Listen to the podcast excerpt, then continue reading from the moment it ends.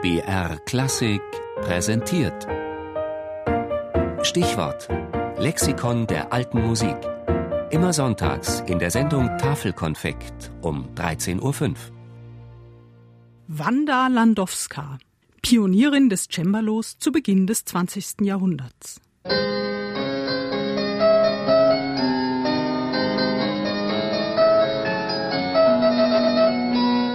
Man mag ob dieser opulenten Klänge etwas ins Zweifeln geraten, aber ja, es ist ein Cembalo, das wir da hören.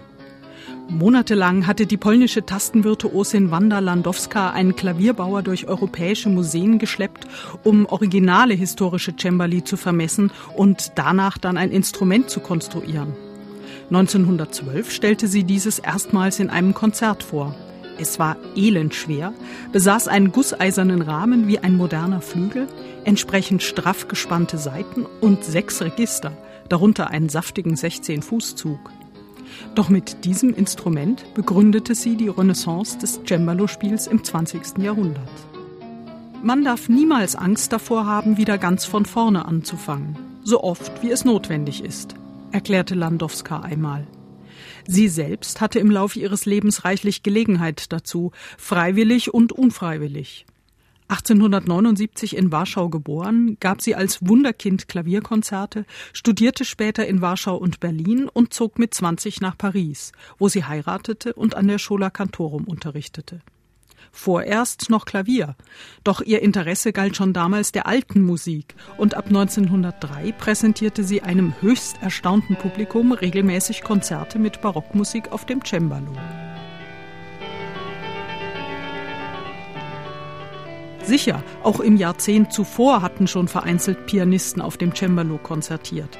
Aber erst Wanda Landowska besaß die Energie, die Persönlichkeit und auch die Musikalität, um ein großes Publikum mit ihren durchaus eigenwilligen Interpretationen von diesem Instrument zu überzeugen. Als die Dame mit dem Cembalo wurde sie schon zu Lebzeiten zur Legende. Ich war aggressiv, denn es ging um ein Cembalo. Heute gibt es so viele Cembalisten oder was man so Cembalisten nennt. Überall findet man Cembalisten. Sie wuchern wie die Pilze, aber die haben keine Ahnung, wie hart der Kampf damals war.